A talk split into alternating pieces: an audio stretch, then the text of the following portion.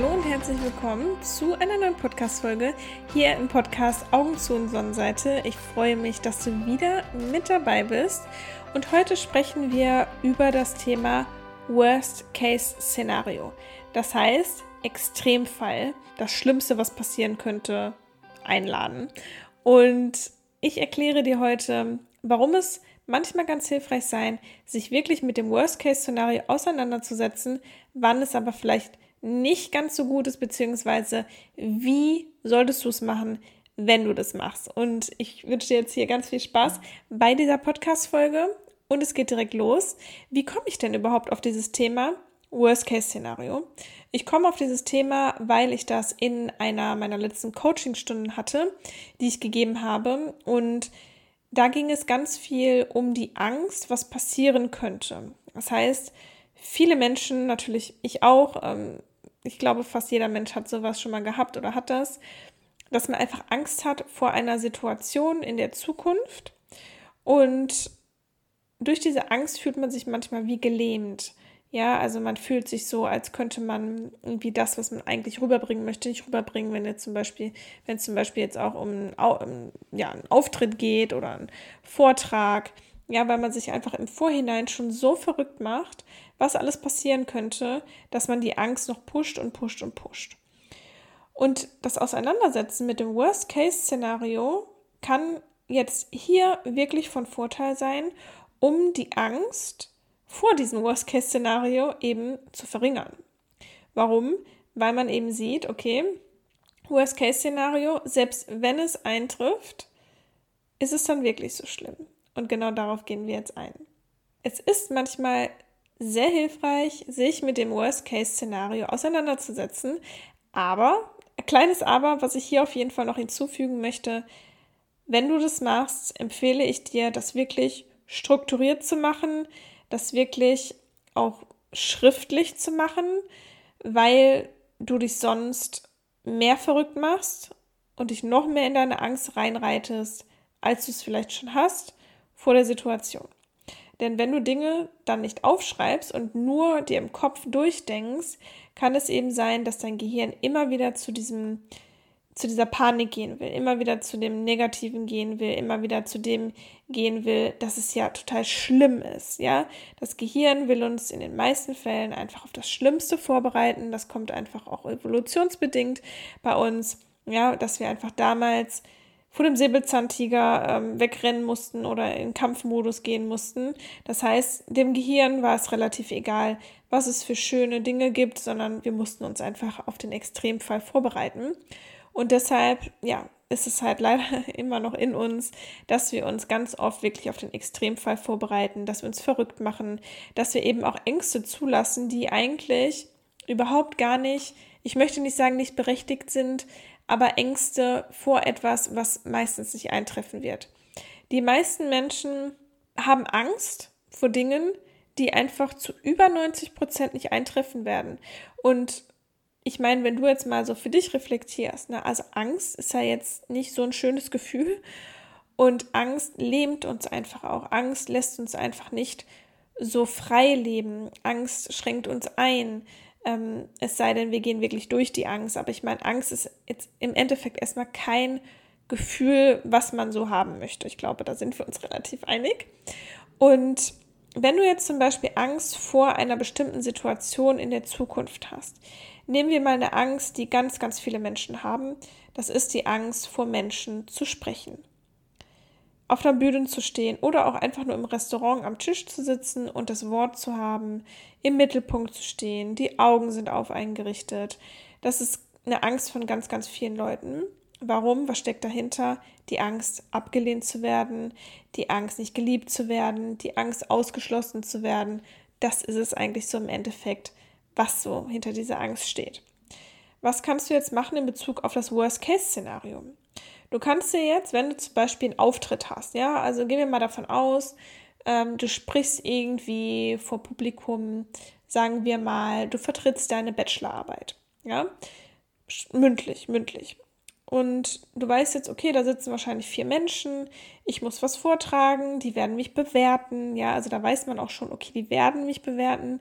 In normalen Lebenssituationen ist es ja so, man hat Angst, dass man bewertet wird, aber man weiß ja gar nicht, wie wird man bewertet und wird man überhaupt bewertet. Ja, das ist ja auch wieder schön in unserem Kopf, ja, was wir uns da so vorstellen. Aber nimm mir mal wirklich die Situation, Studium, du vertrittst jetzt mündlich deine Bachelorarbeit und dir geht richtig die Muffe und ähm, du stellst dir jetzt ganz viele Dinge vor, ähm, was da so alles passieren könnte. Und du kannst jetzt, wenn du wirklich extrem angespannt bist, ne, kann auch eine andere Situation sein, nimm jetzt einfach mal diese Situation, die du jetzt vielleicht gerade hast. Du kannst jetzt mit dem Worst-Case-Szenario diese Angst kleiner werden lassen. Und ich erzähle dir jetzt wie. Am besten ist es, wie gesagt, dass du es schriftlich machst. Du kannst dir jetzt mal wirklich deine Gedanken dazu aufschreiben. Was heißt, was ist wirklich konkret deine Angst, was passieren könnte? Zum Beispiel, ich werde jetzt hm, meine Bachelorarbeit da vertreten und dann wird der Mensch, der da sitzt, über mich denken, dass ich ähm, inkompetent bin und wird mir dann eine schlechte Note zum Beispiel geben. Ne? Vielleicht auch noch so mit verknüpft mit dem Rotwerden zum Beispiel. Ich werde erröten, meine Hände werden zittern, ähm, dann wird der Mensch denken, ich bin inkompetent und habe habe es irgendwie nicht drauf und dann gibt er mir eine schlechte Note und wenn er mir eine schlechte Note gibt, dann werde ich ja durch die Prüfung durchfallen und dann werde ich den Job nicht kriegen, den ich eigentlich wollte. Ne? Also das ist dann auch schön, so wenn das, dann das, dann das, dann das. Und jetzt kannst du dir mal überlegen, okay, Worst-Case-Szenario ist dann wirklich, ich werde den Job nicht bekommen.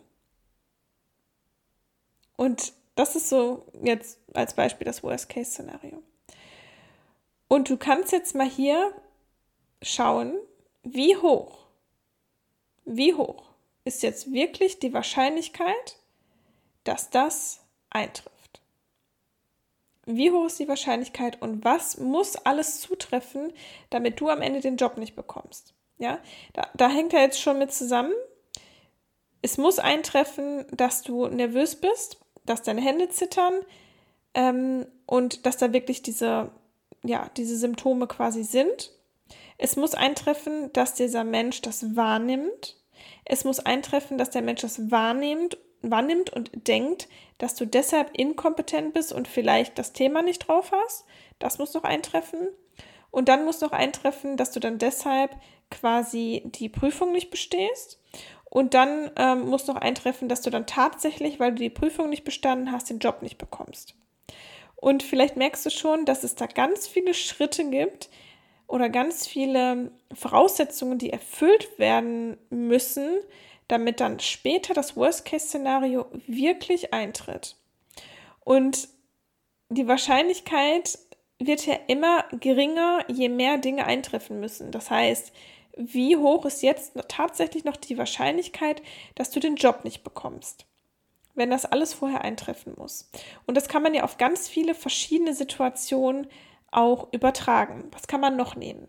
Zum Beispiel das so, im Worst-Case-Szenario, mein Freund verlässt mich zum Beispiel, weil mh, mm, ich unsicher bin oder so oder weil ich mich nicht mit der Freundin verstehe oder so was muss alles eintreffen, dass es tatsächlich so ist, dass dein Freund dich von dir trennt, weil du dich zum Beispiel mit einer Freundin nicht verstehst. Ja, weil du, man, also man muss ja auch immer dazu rechnen, dass das auch Gedanken sind, die du in deinem Kopf hast. Dass du denkst, wenn ich mich mit der Freundin nicht verstehe, dann wird er mich verlassen. Das ist ja auch ein Gedankenkonstrukt, das in deinem Kopf besteht, wo du aber ja gar nicht weißt, ob das tatsächlich so ist. Ist in dem Kopf deines Partners wirklich, wenn du dich mit der Freundin nicht verstehst, mit einer Freundin von ihm zum Beispiel, dass er dann mit dir Schluss macht.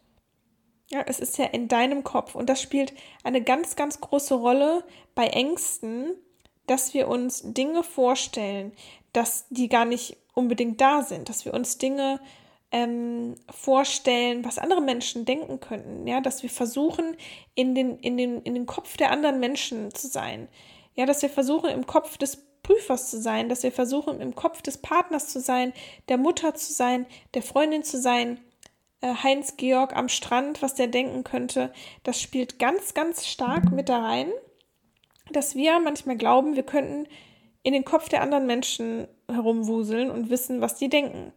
Das Ding ist aber, dass es eine Projektion unserer eigenen Gedanken ist auf andere Personen. Das heißt, ich lese auch gerade die Vier Versprechen, das ist ein Buch, und da ist zum Beispiel ein Gesetz drin ähm, oder ein Versprechen, was man sich sozusagen selber geben sollte, dass man keine Annahmen trifft. Ja, also dass man nicht ähm, die Annahme trifft, dass Mensch X jetzt etwas denken könnte, ne? wie zum Beispiel, ähm, ich bin inkompetent, wenn ich, wenn meine Hände zittern oder so.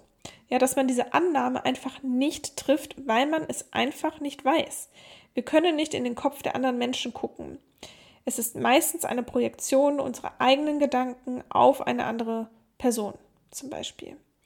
Und das ist, wie gesagt, ein ganz, ganz wichtiger Punkt, sich das auch nochmal bewusst zu machen, dass das unsere Gedanken sind, die wir einfach auf eine Situation projizieren, die wir auf einen Menschen projizieren. Und hier darfst du schon mal für dich hinterfragen, ist es wirklich so wahrscheinlich, dass die andere Person das wirklich denkt? Und was dir natürlich helfen kann, ist in die Kommunikation zu gehen. Jetzt komme ich so ein bisschen nochmal woanders raus, aber ähm, Annahmen zu treffen ist meistens ähm, nicht so produktiv, nicht so gut, weil wir es einfach nicht wissen. Das heißt, Kommunikation ist so unfassbar wichtig in allen Lebenssituationen mit jedem Menschen ist immer besser, Kommunikation als Annahmen zu treffen. Das heißt, ja, wirklich den Partner zum Beispiel zu fragen, mit dem Partner zu reden, mit der Mutter zu reden und so weiter und so weiter. Das heißt, hier haben wir uns jetzt mal angeschaut, okay, wie hoch ist wirklich die Wahrscheinlichkeit, dass dieses Worst-Case-Szenario eintritt und natürlich haben wir uns erstmal bewusst gemacht, was ist denn eigentlich das Worst-Case-Szenario? Ne? Wenn ich zum Beispiel diesen Auftritt habe, wenn ich jetzt zum Beispiel mh, mm, auf das Boot steige und ich habe da jetzt total Angst, irgendwie unterzugehen äh, oder so, oder das, ja, das ist einfach, dass das Schiff untergeht oder so. Ähm, und ja, sich der, dem Worst-Case-Szenario erstmal bewusst zu werden und dann zu schauen, wie hoch ist denn wirklich die Wahrscheinlichkeit, dass das eintrifft. Und ganz oft ist es dann eben auch in den Coaching-Sitzungen bei mir so, dass wir das mal alles wirklich ins, im Detail durchgehen. Ja, also mal wirklich hinter die Angst gucken. Was ist das Worst-Case-Szenario? Wovor hast du wirklich Angst?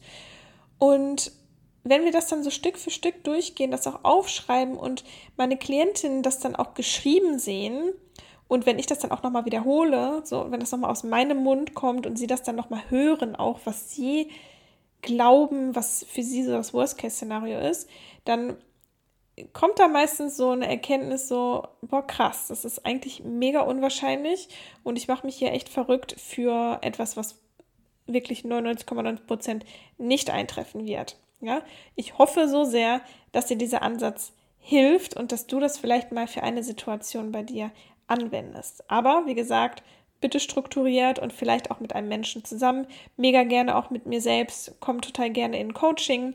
Ähm, kostenfreies Kennenlerngespräch kannst du dir super gerne buchen. Findest du die Infos auf jeden Fall hier unter der Folge. Das war das eine. Das heißt so, wie hoch ist die Wahrscheinlichkeit, dass es wirklich eintrifft? Und dann gibt es noch eine Sache, die ich nochmal erwähnen möchte in Bezug auf das Worst-Case-Szenario, ist, wenn es wirklich diese 0,01 Prozent oder vielleicht ist die Wahrscheinlichkeit auch ein bisschen größer, dass wirklich das Worst-Case-Szenario für dich eintrifft, darfst du dir die Frage stellen, selbst wenn es eintrifft, selbst wenn das Worst-Case-Szenario eintrifft, wenn ich den Job nicht bekomme, wenn mein Partner mich verlässt, wenn äh, Julius von mir denkt, dass ich inkompetent bin, wenn Erika denkt, ähm, ich bin irgendwie Hippie, ich bin irgendwie abgedriftet, ich bin irgendwie Esoterik, was weiß ich, macht es dich dann weniger wertvoll. Macht es dich dann zu einem schlechteren Menschen. Macht es dich dann automatisch weniger intelligent. Eigentlich nicht, oder? Das ist aber auch wieder eine Sache, die, so, die du selber entscheidest. Ja, das ist eine Sache, die du entscheidest, wenn das Worst-Case-Szenario eintrifft.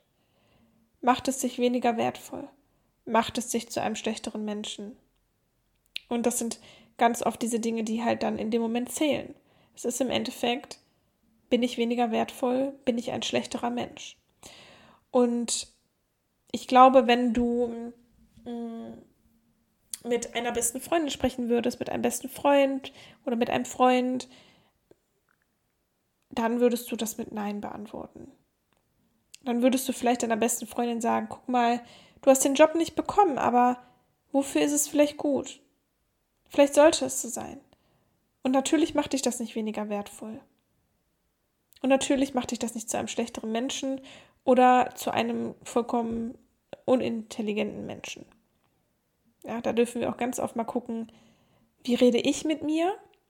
Was schlussfolgere ich jetzt aus der Situation? Und was würde denn vielleicht meine beste Freundin daraus schlussfolgern? Was würde meine Mutter für mich daraus schlussfolgern? Ja, also das ist dann nochmal ganz hilf hilfreich, da auch so in so eine andere Rolle mal zu schlüpfen und diese Situation mal aus einem anderen Blickwinkel betrachten. Das mache ich auch natürlich mega oft einfach in, in den Coachingstunden, weil es da einfach so oft und so essentiell darum geht, einfach mal den Blickwinkel zu verändern. Und das verändert schon so viel im Leben. Das verändert so viel wirklich auch, wie ich etwas bewerte, wenn ich es einfach mal aus einem anderen Blickwinkel sehe, aus den Augen, wie gesagt, mal der besten Freundin, aus den Augen ähm, von einem Nachbarn, von einem, ja, einfach von einer objektiven Person vielleicht auch einfach. Und das kann so viel verändern. Ja. Also Worst-Case-Szenario, wenn du Angst hast vor irgendetwas und kann es dir hier wirklich sehr, sehr helfen, mal zu schauen, was ist das Worst-Case-Szenario? Wie hoch ist die Wahrscheinlichkeit, dass das eintritt? Und selbst wenn es eintrifft, macht es dich wirklich weniger wertvoll? Macht es das Leben weniger lebenswert? Oder könnte das vielleicht auch etwas sein, was einfach passieren sollte? Und ich hoffe, dass du etwas aus dieser Podcast-Folge für dich mitgenommen hast, dass du da vielleicht auch für dich mal reingehen kannst und mal gucken kannst, ja, was sind wirklich meine Ängste? Was steckt wirklich hinter dieser Angst? Wovor habe ich wirklich Angst? Wie wahrscheinlich ist, dass es eintrifft? Und wenn es eintrifft, hat es wirklich einen so extremen Effekt auf mich und mein Leben, wie ich glaube, dass es ist. Ja. Und kommentiere so gerne unter dem aktuellen Instagram-Post zu dieser Podcast-Folge. Auf Instagram auch at Katrin Schlinkert. Auch auf Facebook bin ich, auch auf YouTube bin ich. Und lass mir da mega gerne deine Gedanken zu dieser Podcast-Folge da. Da freue ich mich immer sehr, von euch zu hören. Und wie ich schon sagte, wenn du Interesse an einem Coaching mit mir hast, an nur einem Kennenlerngespräch erstmal, ne? Also das, wie gesagt, packe ich in die Show Notes, packe ich hier unter das Video. Wenn du Interesse an Hypnose hast, ich biete Hypnosen an, wo wir wirklich auch mit deinem Unterbewusstsein arbeiten und da Dinge ins Bewusstsein holen oder wir im Unterbewusstsein Dinge für dich shiften können, Glaubenssätze, ähm, ja, Glaubensmuster, die du vielleicht gerade hast, dann melde dich so, so gerne bei mir. Ich freue mich unfassbar auf dich. Und natürlich kannst du dich auch bei mir melden, wenn du dich für ätherische Öle interessierst. Man kann so toll mit der Kraft der Natur arbeiten in Form von ätherischen Ölen, ja, was auch Ängste betrifft, was Selbstbewusstsein betrifft, was Selbstannahme betrifft und aber was auch körperliche Themen betrifft, die man vielleicht einfach hat. Ja, melde dich da mega, mega gerne bei mir. Da gibt es auch meinen Instagram-Account at reconnection.with.oils. Da gibt es auch einen wunderbaren Podcast für das Meditieren. Meditieren mit ätherischen Ölen. Schau da gerne vorbei. Das packe ich auch immer hier nochmal ja, unter die Podcast-Folge. Und jetzt freue ich mich auf jeden Fall ja, auf dein Feedback und dass wir uns nächste Woche wieder hier hören. Und ich wünsche dir jetzt alles Liebe.